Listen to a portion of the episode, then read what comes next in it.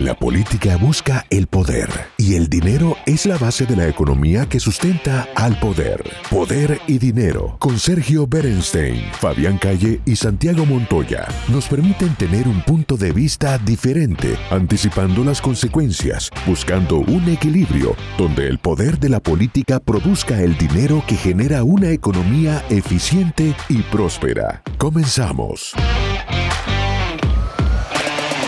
Bienvenidos a este nuevo programa de Poder y Dinero que se emite todos los, todas las semanas de lunes a viernes de 4 a 5 pm. Hoy vamos a empezar con un tema muy caro y muy relevante a una economía y a un estado como la Florida, que es el debate en torno de la fruta, una corriente de pensamiento médica, académica, que lanza la polémica de que la fruta es mala. Para eso tenemos a nuestro especialista, a nuestro nutricionista de cabecera, Francis Holloway. Francis, ¿qué es este debate? ¿Dónde nació? ¿Qué seriedad tiene? Hola Fabián, el tema es así. Hay algunos médicos, el 99% de los médicos son gente espectacular, muy formadas, pero hay una minoría, como en todas las profesiones, sobre todo en Estados Unidos, que tienen un seguimiento muy importante, estoy hablando entre 1 y 4 millones de seguidores en redes sociales, y que van generando tendencias cuyos primeros eh, eh, o gente que lo adopta suelen ser estrellas de Hollywood con mucha más repercusión y todo el mundo quiere ser como ellos, entonces eh, hay un negocio por detrás. También, el principal negocio es asustar a la gente, asustar a la gente y proveer y venderles la solución.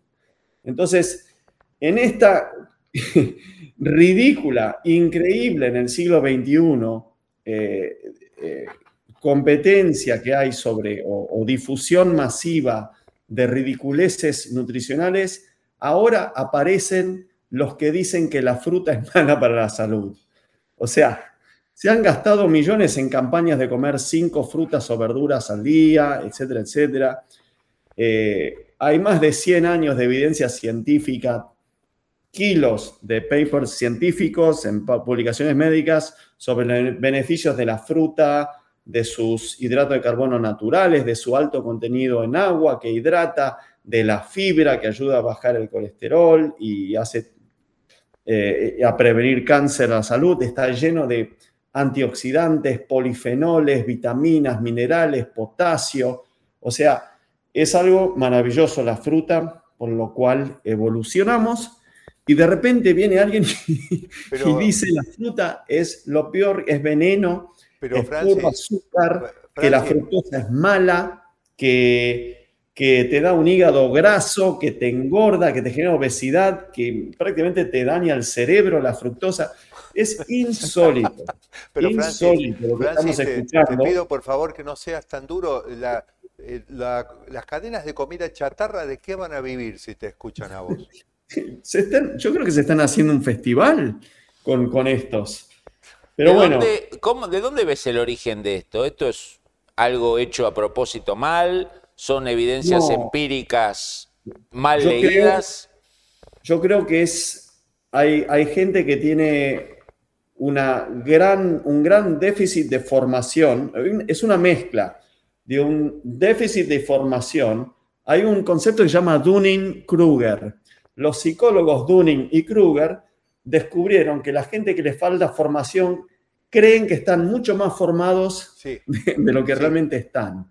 Entonces puede ser un caso de Dunning-Kruger que creen que descubrieron la pólvora, es un neoconverso que tienen una especie de adolescente rebeldía antisistema, antiortodoxia nutricional, y llaman, han descubierto, su necesidad de llamar la atención es tan grande que han descubierto que cuando dicen algo exactamente al revés que la ortodoxia, llaman mucho la atención y asustan a la gente.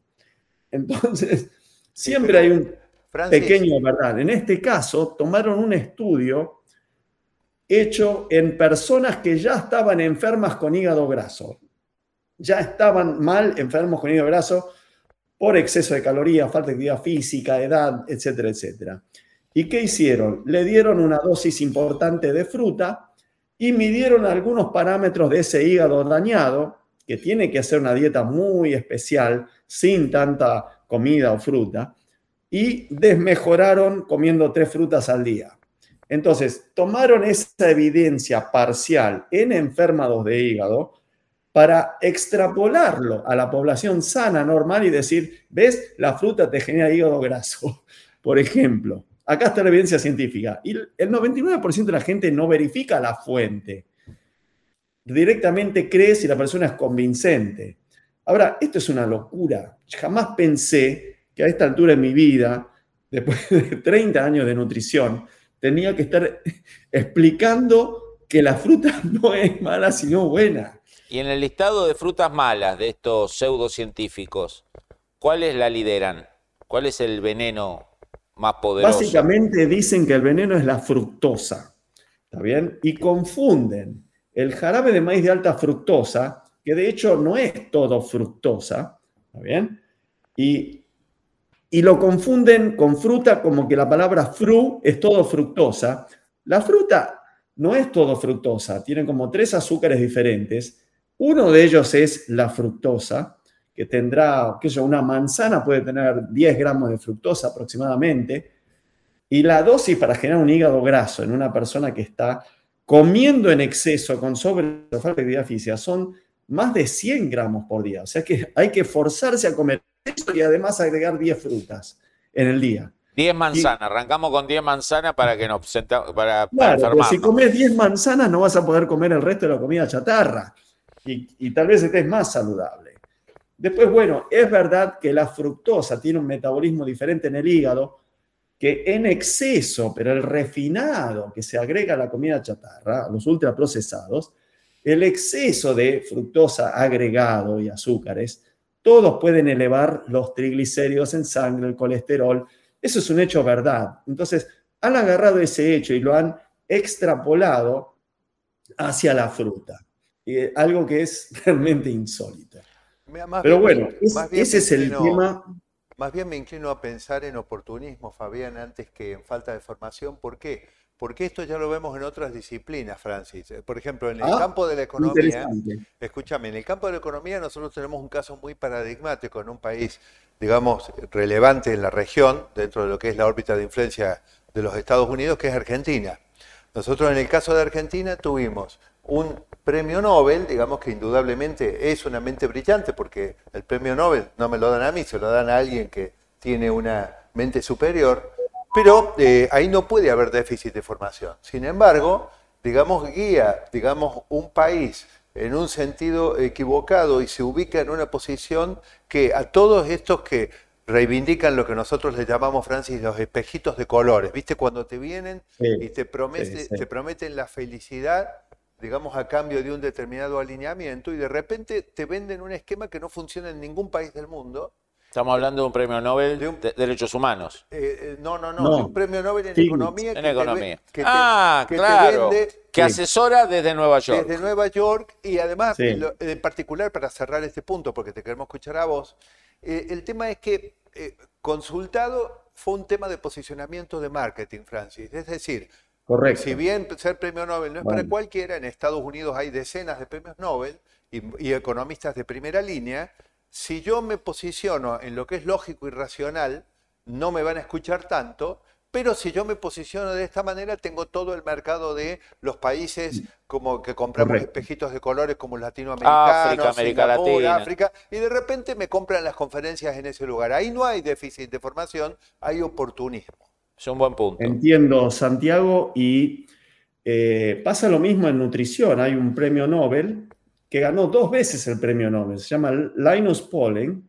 El primero fue en bioquímica y el segundo fue un premio Nobel por la paz, digamos, eh, porque estuvo antinucleares, una cosa así. Y él, después de, al final de su carrera científica, postuló que 10.000 miligramos de vitamina C en suplementos curaban el resfrío común y varias cosas. Cuando la necesidad no supera los 60-90 miligramos, o sea, está recomendando 10.000. Entonces la gente le pregunta, ok, dos, dos veces premios Nobel, ¿dónde está tu evidencia? Como decía el gran Carl Sagan, las grandes afirmaciones requieren de gran evidencia. Y nunca presentó la evidencia. Y eso me llevó a leer un libro que se llama Why Smart People Believe Stupid Things. ¿Por qué la gente inteligente cree cosas estúpidas?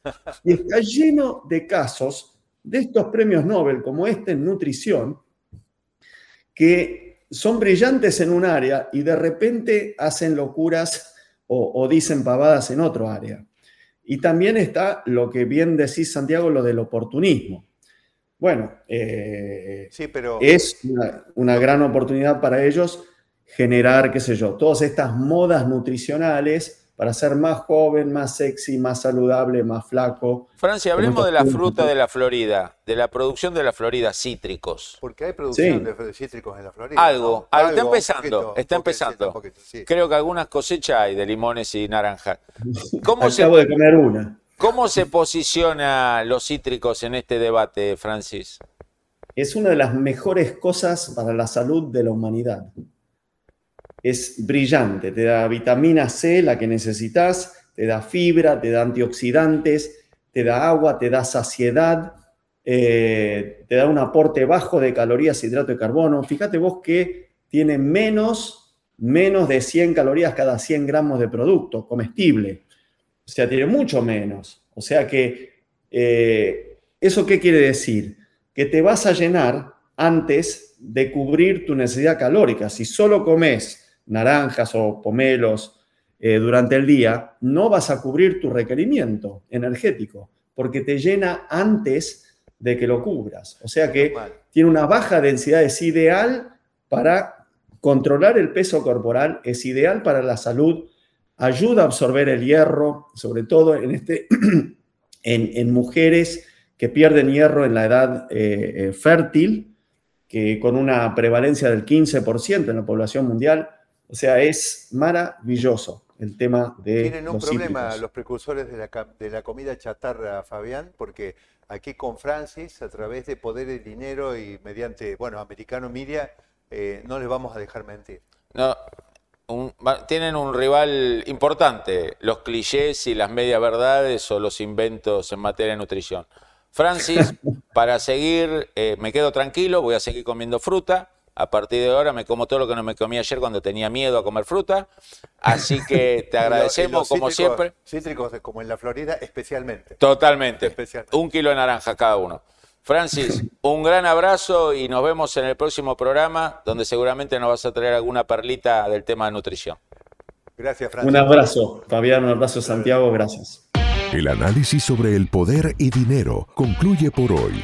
Seguimos con los cálculos y proyecciones para ofrecerles nuevas herramientas que les ayuden a tomar mejores decisiones. Hasta el próximo programa.